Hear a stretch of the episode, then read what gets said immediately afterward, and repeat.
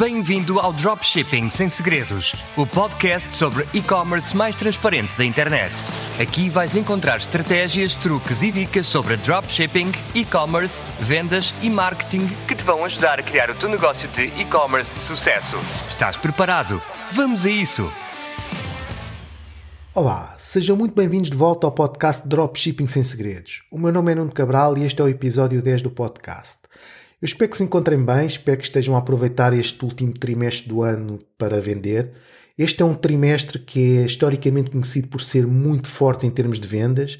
Isto porque temos aqui o Halloween, o Dia da Ação de Graças, a Black Friday, o Natal, o Ano Novo, e as pessoas já estão naquele clima de festividade e estão muito mais propensas em comprar, estão muito mais propensas em gastar dinheiro. E por isso achei relevante para o episódio desta semana trazer aqui um tema que eu acho que é muito importante, que é as páginas de produto e como otimizar uma página de produto e quais são os elementos que nós devemos trabalhar para ter a nossa página de produto o mais otimizada possível para conversão. É que eu ainda vejo aqui muita gente só preocupada em atrair tráfego. É tráfego para aqui, tráfego para ali e querem é tráfego para a loja. Mas eu digo-vos isto: se vocês não tiverem uma loja otimizada, se não tiverem uma loja que converta, vocês podem atrair todo o tráfego do mundo que não vão conseguir vender. Eu normalmente gosto de fazer a seguinte analogia. Imaginem que tem uma garrafa e que a vossa garrafa está toda furada. Vocês vão tentar encher a garrafa, mas nunca vão conseguir fazê-lo. E aqui o mesmo princípio se aplica às vossas páginas de produto. Se a vossa página de produto não estiver minimamente otimizada, vocês podem para lá enviar todo o tráfego que quiserem que nunca vão conseguir converter esse tráfego em vendas. E é por isso que as páginas de produto são talvez das páginas mais importantes da vossa loja Shopify. Se essas páginas não estiverem a funcionar na perfeição, vocês além de estarem a perder clientes, eu garanto-vos estão a perder muito dinheiro. E como estamos em plena semana da Black Friday, achei relevante gravar este episódio a falar sobre páginas de produto e quais são as melhores maneiras de otimizar os vários elementos que existem numa página de produto. Comecemos então pelas imagens. Quem compra online tem logo um grande problema, não consegue mexer ou tocar no produto. E isso aí é logo uma grande desvantagem. A única maneira que nós temos de ultrapassar esse obstáculo é oferecer imagens de alta qualidade do produto. As imagens devem ter o máximo detalhe possível. É por isso que é importante mostrar o produto de vários ângulos, mostrar o produto a ser usado por pessoas reais. Por exemplo, se nós estamos a vender uns headphones, é muito importante mostrar alguém a ouvir música a usar os nossos headphones. Aqui o objetivo é que nós queremos mostrar ao cliente que o produto pode fazer parte da sua vida. O cliente tem que se imaginar a usar o produto. Se isso acontecer, não só vamos aumentar a nossa taxa de conversão, como vamos diminuir drasticamente a nossa taxa de devoluções. Nomes dos produtos ou títulos dos produtos. Aqui o meu conselho é o seguinte: não se ponham a inventar. Epá, não cometam o erro de colocar nomes de produtos que não se relacionam minimamente com aquilo que eles são. Tipicamente a regra é que nomes grandes funcionam melhor. Eu vou tentar dar-vos aqui um exemplo algo simplista e até exagerado, mas que exemplifica bem aquilo que eu quero dizer. Temos, por exemplo, o nome de produto Ténis de corrida para mulher Retro Adidas tamanho 36 é um nome que funciona muito melhor do que só Ténis Adidas Retro. Porquê? Porque quanto maior for o nome do vosso produto, mais fácil se torna para o vosso cliente procurá-lo no motor de pesquisa. E mesmo que nós estejamos a enviar tráfego do Facebook, assim que o cliente clique no nosso ad e que caia na página do nosso produto, ele vê aquele título que é altamente descritivo e, com isso, identifica logo qual é o produto e não necessita de perder mais tempo a tentar perceber se ele está ou não no local certo. Vamos agora falar do preço do produto. O preço do produto tem que estar visível e tem que ser claro. Para a maioria dos clientes, o preço é o elemento mais crucial numa página do produto e é aquele que os vai fazer decidir se compram ou se não compram. Se eles não conseguem ver o preço, a grande maioria desses clientes não vai avançar com o produto. Por isso, há aqui algumas estratégias que podemos usar. Em primeiro lugar, coloca o preço do produto numa área visível. Segundo, se o preço está com desconto, risca o preço antigo e coloca-o lado a lado com o novo preço. Isto pode parecer uma técnica old school, mas a verdade é que isto funciona. Terceiro, usa a psicologia dos dígitos à esquerda, especialmente para aqueles produtos que estão num price range baixo. E o que é que é esta psicologia dos dígitos à esquerda? Diz a teoria que o consumidor típico lê sempre os números da esquerda para a direita. Quando um cliente faz isso e lê o preço, eles assumem, por exemplo, que um preço de 7 dólares e 99 é na realidade 7 dólares. Isto faz com que o preço pareça mais baixo e por isso muito mais em conta e mais apelativo. E é por isso que a grande maioria das lojas, tanto online como offline, são admiradores absolutos do arredondamento .99. A descrição do produto. É aqui que eu vejo a grande maioria dos dropshippers cometerem erros. Quando estamos a criar a descrição de um produto, podemos por vezes ficar tentados em escrever todos os detalhes do produto: o peso, o tamanho, a duração da bateria, se é grande, se é pequeno. E apesar de todas essas coisas serem importantes, elas não devem ser o foco da nossa atenção. Imaginem o seguinte: quando um potencial cliente está a ler a descrição do nosso produto, ele está ao mesmo tempo a perguntar-se: será que este produto é bom para mim? Será que este produto vale o investimento? Epá, eu preciso mesmo comprar isto. E a nossa função é responder a essas questões com a nossa descrição de produto, de modo a que o cliente se sinta confortável em comprar o produto. Para fazermos isso, temos que conhecer o cliente e quais são os seus desejos e necessidades e até a maneira como é que eles falam. Nós, na nossa descrição do produto, temos que mostrar ao cliente como é que o nosso produto os vai ajudar, como é que o nosso produto vai transformar de alguma maneira a vida deles. É aqui que nós temos que eliminar todas as objeções e dúvidas que o cliente possa ter, de modo a dar-lhe segurança e entusiasmo naquilo que ele está a comprar. Passemos agora a outro elemento de conversão: o vídeo. Meus amigos, o vídeo vende. Se uma imagem vale mais do que mil palavras, então um vídeo vale dezenas de milhares de palavras. E isto não é apenas da boca para fora. Existem diversos estudos que mostram que os vídeos podem incrementar a nossa taxa de conversão em qualquer coisa como 144%. Isto é muita fruta. E por que o vídeo é assim tão bom? Porque por vezes é difícil para o cliente ter uma percepção do produto apenas com imagens. E é aí que o vídeo entra com todo o seu esplendor. Se tivermos um vídeo demonstrativo do produto, o cliente vai conseguir ver como é que o produto funciona e isso vai aumentar a sua confiança na altura da compra. Vou agora falar-vos do meu elemento preferido de conversão, a prova social, o famoso social proof. Pá, nós somos uns bichos sociais, não há dúvida nenhuma, e temos a tendência em fazer igual ao que os outros fazem. Quantas vezes não nos deparamos a, por exemplo, ficar numa fila à espera para ver algo que nem sequer sabemos o que é, só porque está um grande acumulado de gente a fazer o mesmo? Isso é a prova social, é o social proof.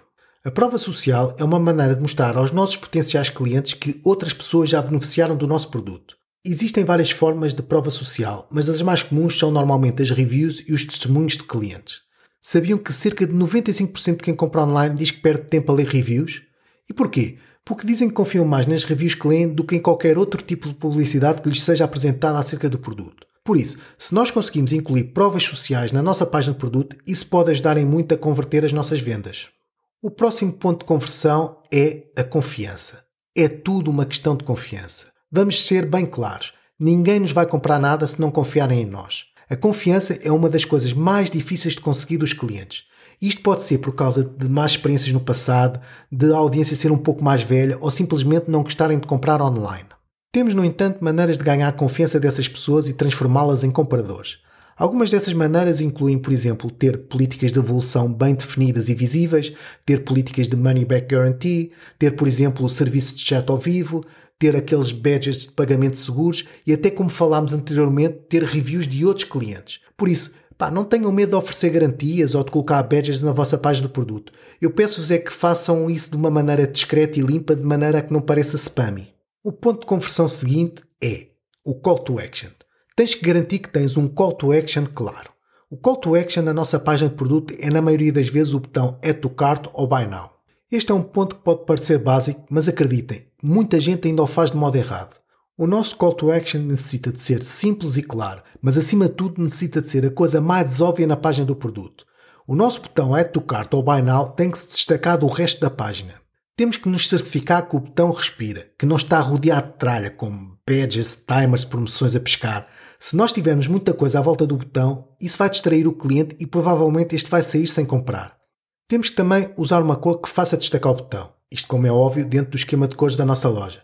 É que vocês nem acreditam a quantidade de botões que eu tenho visto ultimamente que têm fundo branco, no fundo branco da loja, apenas a dizer é tu carta preto e com um border à volta. Epá, nós queremos que o botão seja a primeira coisa que chama a atenção quando alguém entra na nossa página do produto. Último ponto de conversão a velocidade de carregamento da nossa página. Acreditem, a velocidade de carregamento da vossa loja afeta a vossa taxa de conversão. Este ponto é complexo, pois depende de muita coisa, mas é algo extremamente importante e que precisa ser analisado constantemente. Vocês nem acreditam o quão descurado é este tópico pela maioria dos donos de loja. Só para vocês verem a importância da velocidade de carregamento das vossas páginas, em 2012, a Amazon mandou fazer um estudo e o estudo determinou que, se as suas páginas carregassem um segundo mais lento do que era normal, a Amazon sofreria uma perda anual de cerca de 1,6 bilhões de dólares. Epá, 1,6 bilhões de dólares é muito dinheiro. Eu sei que nenhum de nós é a Amazon, mas mesmo assim isso demonstra a catástrofe que é ter uma página de produto lenta. Existem vários fatores que influenciam a velocidade de carregamento de uma página, mas aqueles que são mais fáceis de resolver são os seguintes. Em primeiro lugar, temos o tamanho das vossas imagens. Imagens muito grandes e imagens muito pesadas tentem diminuir a velocidade de carregamento de uma página, principalmente se o cliente tiver numa conexão móvel de 4G e, pior ainda, se tiver numa de 3G. Tentem diminuir o tamanho das vossas imagens. Tentem usar sempre tools como o TinyPNG, que é grátis e conseguem ter compressões até 80% sem perder qualidade. O ponto seguinte é o uso de apps. Cada app que vocês instalam na vossa loja é código que é injetado para o código da loja e que faz com que a loja demore mais tempo a carregar. Vejam se têm apps que estão instaladas mas que não estão a ser usadas. Se tiverem, eliminem essas apps. Façam também um inventário de todas as apps que estão usadas e verifiquem se precisam mesmo dessas apps. É que por vezes têm apps que o benefício que elas trazem não compensa o facto de a vossa loja carregar muito mais lento. Se vocês quiserem analisar a velocidade de carregamento da vossa página, podem usar tools como o PigDom, o GTX Metrics ou o Google PageSpeed. Eu vou deixar os links aqui nas notas do programa para se vocês quiserem utilizar. Eu acho que vocês deviam ver, eu acho que vocês deviam perceber o que é que faz a vossa página carregar mais lento ou carregar mais rápido. E com a velocidade de carregamento das páginas de produto, terminamos aqui os pontos de conversões mais importantes e que podem afetar vossa, as vossas vendas, a quantidade de dinheiro que vocês fazem. Eu sei que tudo isto que acabei de falar é muita coisa para pensar, mas acho que eu deixei aqui um guia valioso e que é fácil de seguir. Pá, eventualmente todas estas verificações e otimizações serão algo natural no vosso processo de criação de páginas e, e com o tempo vocês já fazem isto automaticamente.